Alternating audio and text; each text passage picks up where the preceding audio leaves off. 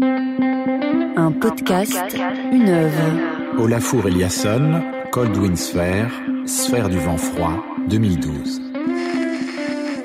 Bienvenue, vous écoutez un podcast, une œuvre, l'émission qui vous plonge dans l'univers d'une œuvre du Centre Pompidou, éclairée à la lumière d'un thème d'actualité. Pour cette nouvelle saison, explorons les liens entre art et écologie. Pour cela, allons à la rencontre de l'artiste Olafur Eliasson. En art, on comprend physiquement ce qui arrive, sans passer par les mots. Mes œuvres sont des outils destinés à expérimenter la réalité. Bonjour, bonsoir, bienvenue. Olafur Eliasson est un artiste pluridisciplinaire danois qui travaille à partir de la nature, de l'architecture et d'expérimentation scientifique. Il s'intéresse à la perception et à l'expérience sensorielle. Il crée des répliques de phénomènes météorologiques et nous en donne une représentation visible, sensible. Ainsi, il fait rentrer dans le musée arc-en-ciel, brouillard, cascade, atmosphère, brume, éclair, rayons de soleil, et il nous plonge dedans. Ici, nous sommes dans des courants de vent froid avec l'œuvre Cold Wind Sphere. C'est une sorte de boule qui est suspendue au plafond, donc qui a l'air de flotter dans les airs. Elisa Hervelin Fédéli, conférencière au Centre Pompidou et qui est faite de petits triangles de verre de différentes couleurs. Des couleurs à la base qui sont très simples et très limitées, puisqu'il n'y a que du bleu et du gris, mais qui, une fois qu'on allume l'ampoule qui est au milieu de cette sphère, vont créer des effets de projection sur les murs de toutes les couleurs. On la reçoit, on la perçoit tous différemment, on l'habite on la fait vivre peut-être dans le sens où elle va euh, se projeter sur nous, sur notre corps, et qu'on va attraper quelques couleurs en se déplaçant à droite à gauche.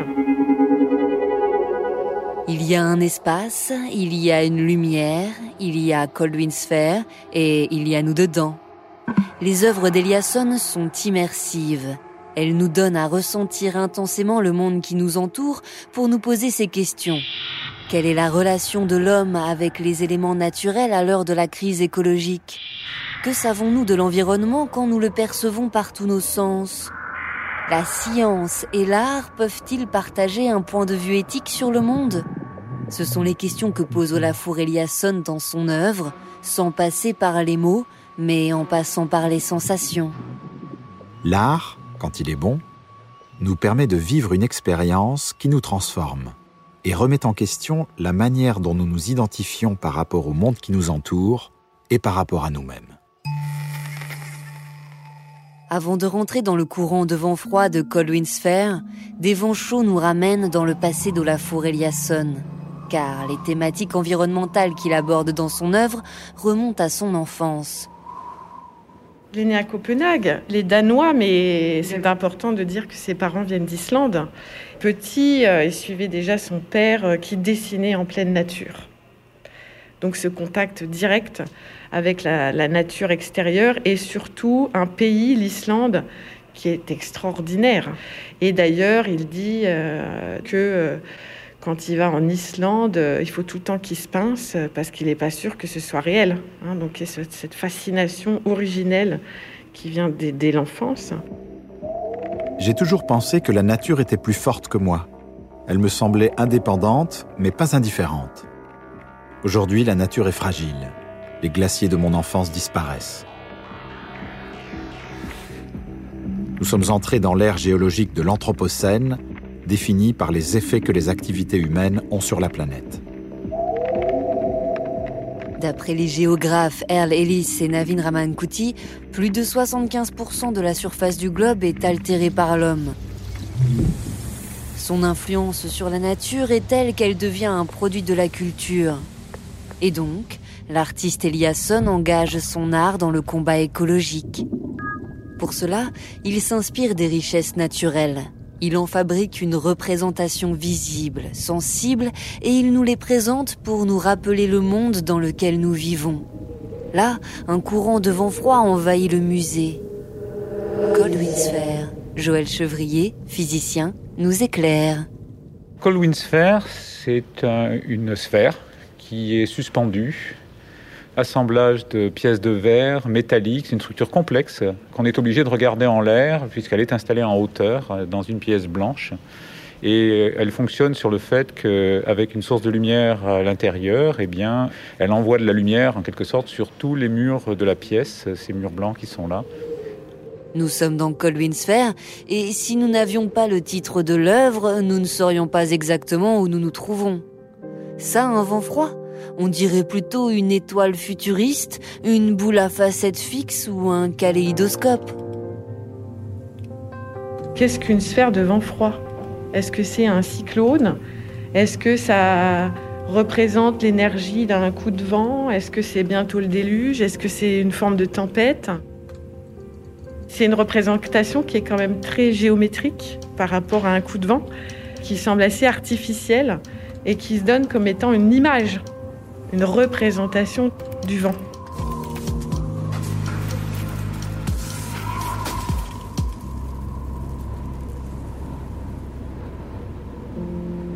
on se retrouve avec ces formes très belles, très esthétiques et qui viennent en fait interpeller notre regard.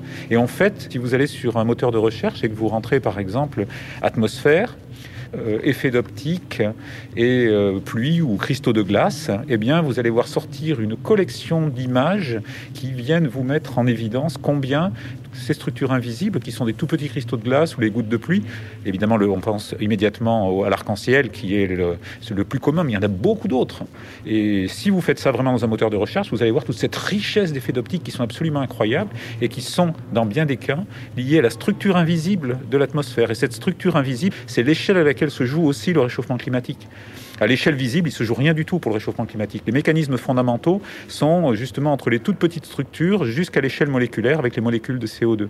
Et Olafur Eliasson, avec cette œuvre, c'est un espèce d'amplificateur et il vient tout d'un coup nous dire je prends cette science, je prends son information qui vient me dire l'invisible, et cet invisible, je viens le rendre visible maintenant comme un artiste et pas du tout comme un scientifique, et je viens vous, vous conduire, j'ouvre un nouveau chemin, j'ouvre en fait de multiples chemins pour chacun d'entre nous pour vraiment venir euh, appréhender et s'emparer de ce qu'est cette atmosphère, de ce qu'est sa structure, de ce qu'est la lumière qui joue avec, et Coldwind Sphere est construit pour moi là-dessus, c'est puisque c'est de l'invisible ramené à l'échelle de notre perception.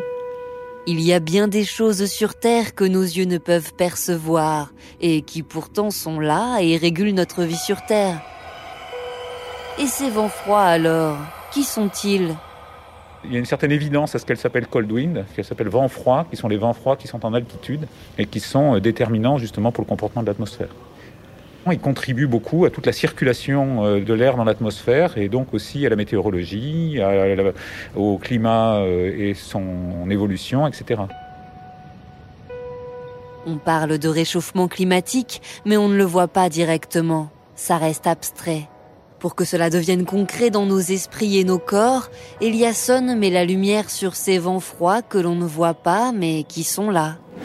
Pour ce faire, il utilise des matériaux concrets, des miroirs, de l'acier, du verre coloré, une ampoule, et aussi des matériaux immatériels, la lumière, l'air, l'espace.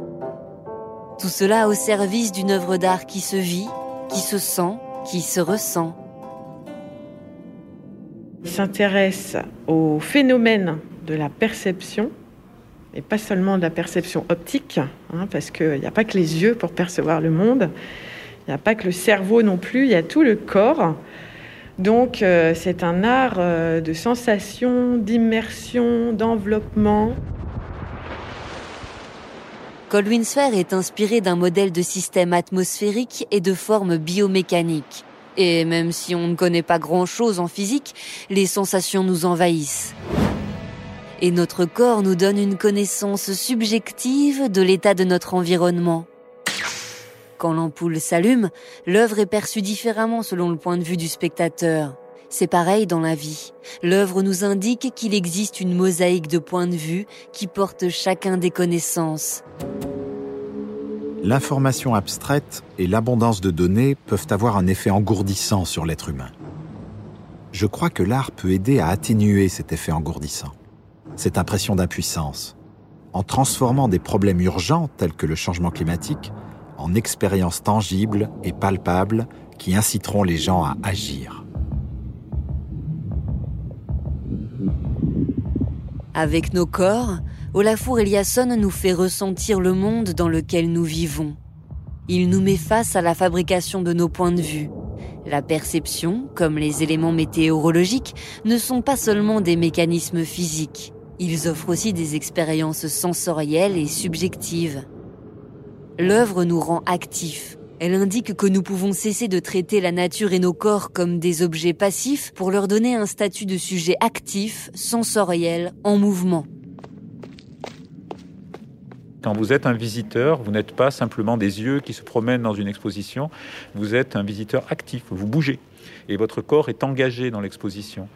Cold Sphere vous rappelle aussi euh, vers votre corps, parce que le fait qu'il soit installé en hauteur, le fait qu'il envoie de la lumière sur tous les murs, vous oblige à vous déplacer beaucoup. Ça veut dire que la position de votre corps par rapport à l'œuvre importe. La position des autres spectateurs par rapport à l'œuvre importe. Donc il y a une dynamique, il y a une dynamique des corps dans l'art de, de Olafur Eliasson.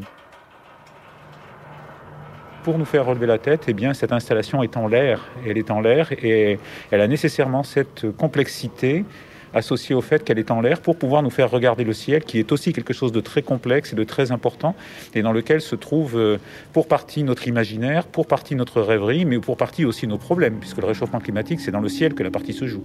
Donc c'est vraiment un appel à revenir vers le ciel dans la journée, à le regarder et à se dire il y a beaucoup pour notre imaginaire, pour notre vie, pour notre relation aux autres, à regarder le ciel. L'œuvre d'art peut être un déclencheur, elle vibre dans notre corps et remonte jusqu'au cerveau. Nos pieds marchent sur le niveau des océans qui montent, notre nez inspire l'oxygène pollué, nos oreilles entendent les fissures se creuser, des tempêtes agitent nos cerveaux. Nous voyons avec tout notre corps. Je souhaite amplifier la manière dont l'homme ressent le monde et étudier comment il peut réussir à le changer. Lorsque nous éprouvons des sensations, des émotions, nous existons en tant qu'acteurs responsables de notre vie sans être victimes de nous-mêmes. Être en contact, c'est être conscient des conséquences que vos actions ont dans et sur le monde. Dans Colwyn Sphere, nous levons la tête bien plus haut qu'il n'y paraît l'artiste et l'œuvre deviennent les médiateurs d'un nouveau lien avec la nature, en développant une relation sensorielle, voire émotionnelle avec les vents froids, nous tenons à eux, nous tenons à entrer en action pour les protéger.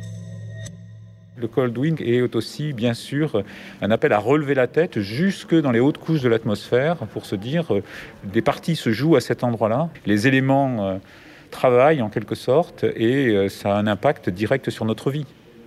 Cold Wind c'est vraiment un appel à regarder le ciel aujourd'hui, à la fois tout notre imaginaire, mais aussi avec cette inquiétude et cette, euh, ce besoin d'action que l'on a devant le réchauffement climatique et devant cette question des transitions. Dessinons des nuages. Et n'oublions pas que bien qu'ils soient bien loin de nous, ils font partie de notre monde. Nous faisons partie de leur monde et notre relation pourrait être belle et douce, comme ces éclats de lumière qui jaillissent de Colwyn Sphere. C'est quelque chose qui peut nous ramener à cet état d'émerveillement. Peut-être qu'on a oublié parce que souvent on, nous parle plus des rapports néfastes que l'homme a et entretient avec la nature. Donc retrouver un état d'émerveillement avec les phénomènes de la nature et puis nous dire peut-être qu'au lieu de se voir en, termes conflictuels avec la nature, soit on est prédateur, soit on est totalement dominé euh, par sa puissance, peut-être qu'il faut la voir comme un partenaire de vie. Et aujourd'hui, on est obligé d'y voir quelque chose qui a un enjeu écologique. Il y a une actualité, enfin voilà, le sujet, euh, aujourd'hui tout le monde le sait, on vit dans une époque qu'on appelle l'Anthropocène, qu'est-ce qu'on veut laisser derrière nous? Et est-ce qu'on veut que ça change ou pas? Et je pense que cette question très simple qui pose qu'est-ce que la nature exactement pour l'homme? C'est la question euh, aujourd'hui à laquelle on est tous confrontés en fait, qu'on le veuille ou non. Dans notre monde moderne, plein de grandes villes, d'intelligences artificielles et de nouvelles technologies, la nature est aussi devenue un produit technologique. Même l'air porte les traces de l'activité humaine. Dans l'art de la Eliasson, on retrouve tout sur un même plan d'égalité. Nature, technologie, science. En tant qu'artiste contemporain engagé pour la défense de l'environnement, il fait de l'art avec tout ce qui constitue notre présent. Nos savoirs, nos envies, nos inquiétudes et nos devoirs. Il se demande comment l'artiste peut faire évoluer les comportements et former une coalition avec les autres disciplines. Pour cela, il crée un studio un lieu de partage de connaissances et de pensées. Basé à Berlin depuis 25 ans, le studio d'Olafur Eliasson regroupe une centaine de personnes venues d'horizons différents. Des spécialistes de mathématiques, d'informatique, euh, de physique, des cuisiniers, euh, des ingénieurs, des architectes, etc à la fois euh, des grands observateurs de la nature hein, et de ses formes, et à la fois des, gens très euh, savants par rapport aux, aux, lois de la perception optique, donc à la fois art et science. Dans son studio atelier entreprise laboratoire, tous les savoirs collaborent dans une émulation collective qui conduit à la création d'un art qui espère changer le monde il est en train de recréer, de reconstruire, de mettre au monde une nouvelle alliance art et science, et qui est une alliance qui est une alliance en action. C'est pas juste un dialogue, c'est une alliance qui appelle à l'action et qui se met en action. C'est un manifeste pour dire, artistes et scientifiques, nous allons reconstruire notre façon d'être ensemble pour être avec les autres et pour être dans un monde en action. Et ce monde en action va euh, faire face aux transitions et va venir euh, construire le monde qui va vivre à l'âge des transitions. Nous devons tous être actifs dans nos propres domaines et à tous les niveaux possibles. Ce que nous savons du climat, de l'énergie et de l'environnement est plus que suffisant pour nous faire changer de comportement. Nous devons penser un monde où, comme dans les œuvres d'Eliasson, science, art, technologie, nature et poésie s'entremêlent pour former un tout. Eliasson crée parfois la polémique, notamment avec son œuvre Ice Watch Paris en 2015, où il fait fondre des blocs de glace du Groenland pendant la COP 21. Avec cette provocation, qu'on soit pour ou contre, il invite à se forger son point de vue et à imaginer des moyens d'agir. Il nous dit donc appuyez-vous sur cette science, faites-lui confiance, mais il faut se l'approprier. C'est-à-dire que cette science n'est pas une solution, elle est un diagnostic. Olafur Eliasson vient nous, nous convier à être ensemble pour justement, en s'appuyant sur ce que la science nous dit qui est établi, pour pouvoir se projeter, pour pouvoir discuter ensemble et pour pouvoir s'occuper des grandes questions comme le réchauffement climatique. Coldwin Sphere nous prend par la main, nous prend par le corps pour nous confronter à la réalité et nous faire passer à l'action. J'aime croire que mon travail peut se voir approprié par le spectateur pour devenir un outil servant à négocier et à réévaluer l'environnement, et que cela peut tracer une voie pour une relation plus causale avec ce qui nous entoure.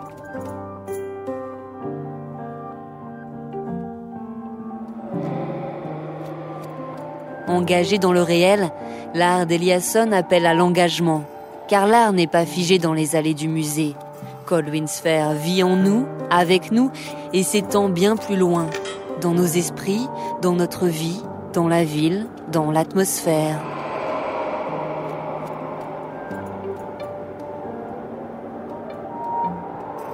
Une œuvre d'art peut ainsi contribuer à créer un sens de la communauté.